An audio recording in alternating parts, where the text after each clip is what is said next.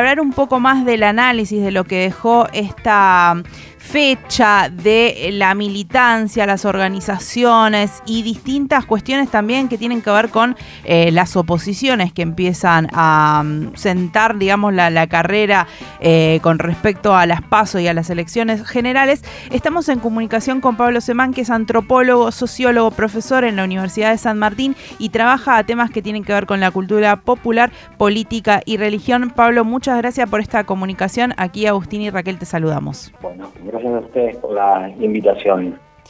Teníamos ganas de conversar luego del acto de ayer para saber un poco desde, desde el análisis del contexto político y social actual, cómo leemos este acto que se dio ayer, digamos, en todas las aristas que podamos interpretarlo.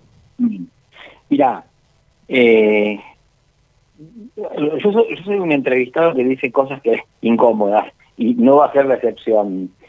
Eh, yo, yo creo que, digamos, en los últimos 20 años una cosa que pasó, y, eso me parece muy bien, es que se, se multiplicó la gente que habla de política con categorías analíticas de la política, eso me parece bien, una democratización de la palabra sobre la política.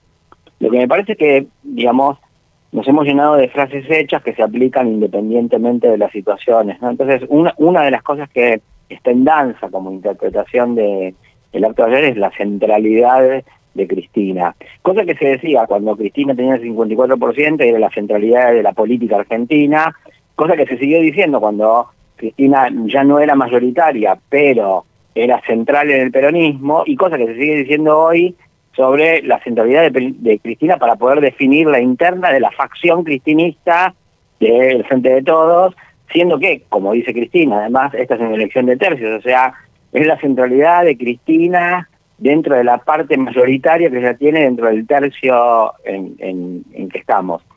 Es, eso es lo que fue el acto.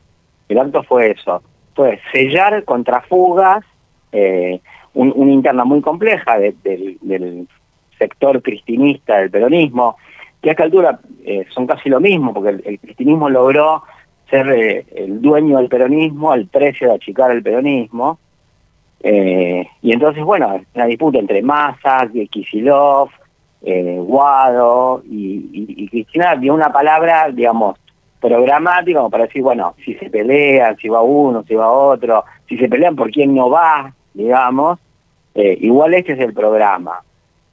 Eh, y está bien, o sea, yo además de, que, digamos, le resto eh, importancia relativa, digo, la escena política es mucho más amplia que lo que pasa con el cristinismo.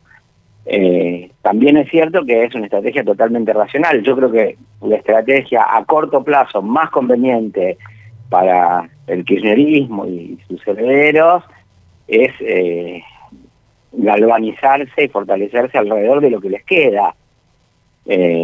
O sea, no, no, no, no pueden apostar a dividirse, no pueden apostar a pelearse, y la única que puede sellar el espacio contra fugas es la propia Cristina, que puede contener a Grabois y en un extremo y a Massa en el otro. Ayer hizo parte del, del, trabajo que hay que hacer para poder contener, ¿no? Eh, después lo otro que para mí me deja el acto es, bueno, está bien, hay, hay una, una lógica de movilización política, de masividad, que el kirchnerismo retiene. Lo que pasa es que también yo creo que está sobreestimado para cualquier fuerza política, no solo para el kirchnerismo, llenar la plaza. A esta altura la plaza la llena cualquiera, porque nada, eh, cuando, cuando éramos una sociedad de 20 millones de habitantes o de 10, llenar la plaza tenía un sentido. Cuando somos 50, con redes sociales, con aparatos organizacionales, qué sé yo, y todo el mundo más o menos puede llenar la plaza, salvo, no sé, el partido trotskista, posadista, digamos. Pablo, ¿crees que esta lectura, este análisis de eh, que Cristina le habla a un sector mm, mayoritariamente cristinista justamente, tiene que ver con esto de que se haya convertido la polarización de a poco en una elección que viene que presenta tercios? Sí, sí, sí, yo, yo creo que es así, te diría, a ver, eh, no sé, uno sospecha que cualquier dirigente político no dice todo lo que sabe, ¿no? Lo sospecho, no lo sé, no tengo pruebas de, ninguno, pero digamos, por principio lo sospecho.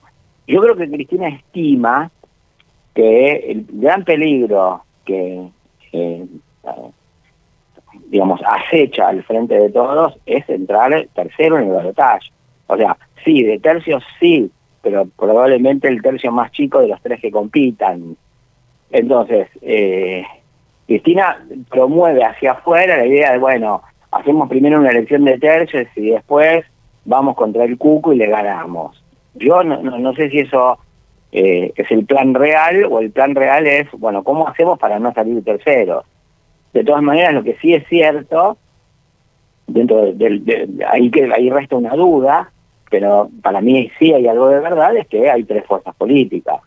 Hoy por hoy, yo no sé tampoco, o sea, yo, yo tengo bastante estudiado por qué crece mi ley, pero no puedo asegurar, y creo entender por qué crece, pero no tengo ninguna posibilidad de decir si va a existir la candidatura de mi ley.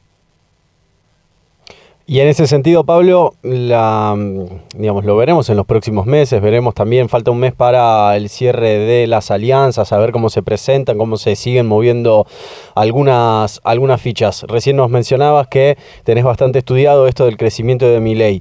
Esta, mm, esta cuestión de la repartición en tres tercios que, que venís mencionando, ¿se lo atribuís exclusivamente al crecimiento de mi ley o de estas derechas más extremas o también tiene que ver con Em, con, con, cierta fragmentación de, la sociedad o esta polarización que venimos experimentando, digamos, sin tener en cuenta o sin sumar solamente el crecimiento de la nueva derecha o de estas derechas extremas. o sea, como la, extrema derecha es una fuerza nueva, es cierto que crece a nivel global y, tiene raíces globales este crecimiento, pero crece a expensas de lo existente. Entonces, no, no es para mí no es una cosa u otra, son las dos al mismo tiempo. En todos los casos, las extremas derechas crecen a expensas, primero de, las derechas tradicionales y luego se masifican con un público que pertenece probablemente a los partidos, digamos, democráticos y populares,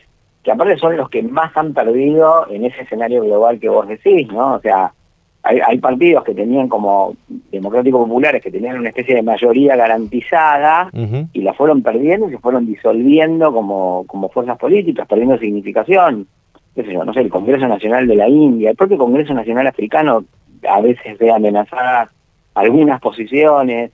Eh, el, Partido Comunista Italiano, el Partido de los Demócratas de Italia, el Partido Socialista Francés, el Partido Laborista, el propio Partido Demócrata, el PRI, ¿no? Grandes partidos democráticos populares con todas sus diferencias, características, no sé yo, no, no, todos son el peronismo, el peronismo tampoco es un misterio, eh, pero esos partidos han, perdido muchísimo a manos de esas derechas radicales. Pablo, eh, como, como por ejemplo el Frente Nacional que se alimenta de, votos, de, digamos ya de dos, tres generaciones de familias que venían de la izquierda, ¿no? Y en respecto a estas prácticas políticas que eh, también lo mencionabas, ¿no? Esto de hoy en día no significa lo mismo llenar la Plaza de Mayo que lo que significaba hace 30 o 40 años, o pensando un poco también, digo, en estas en estas prácticas políticas que ayer vimos con, en el acto del kirchnerismo, del cristinismo, eh, cierta reivindicación de estas formas de hacer política.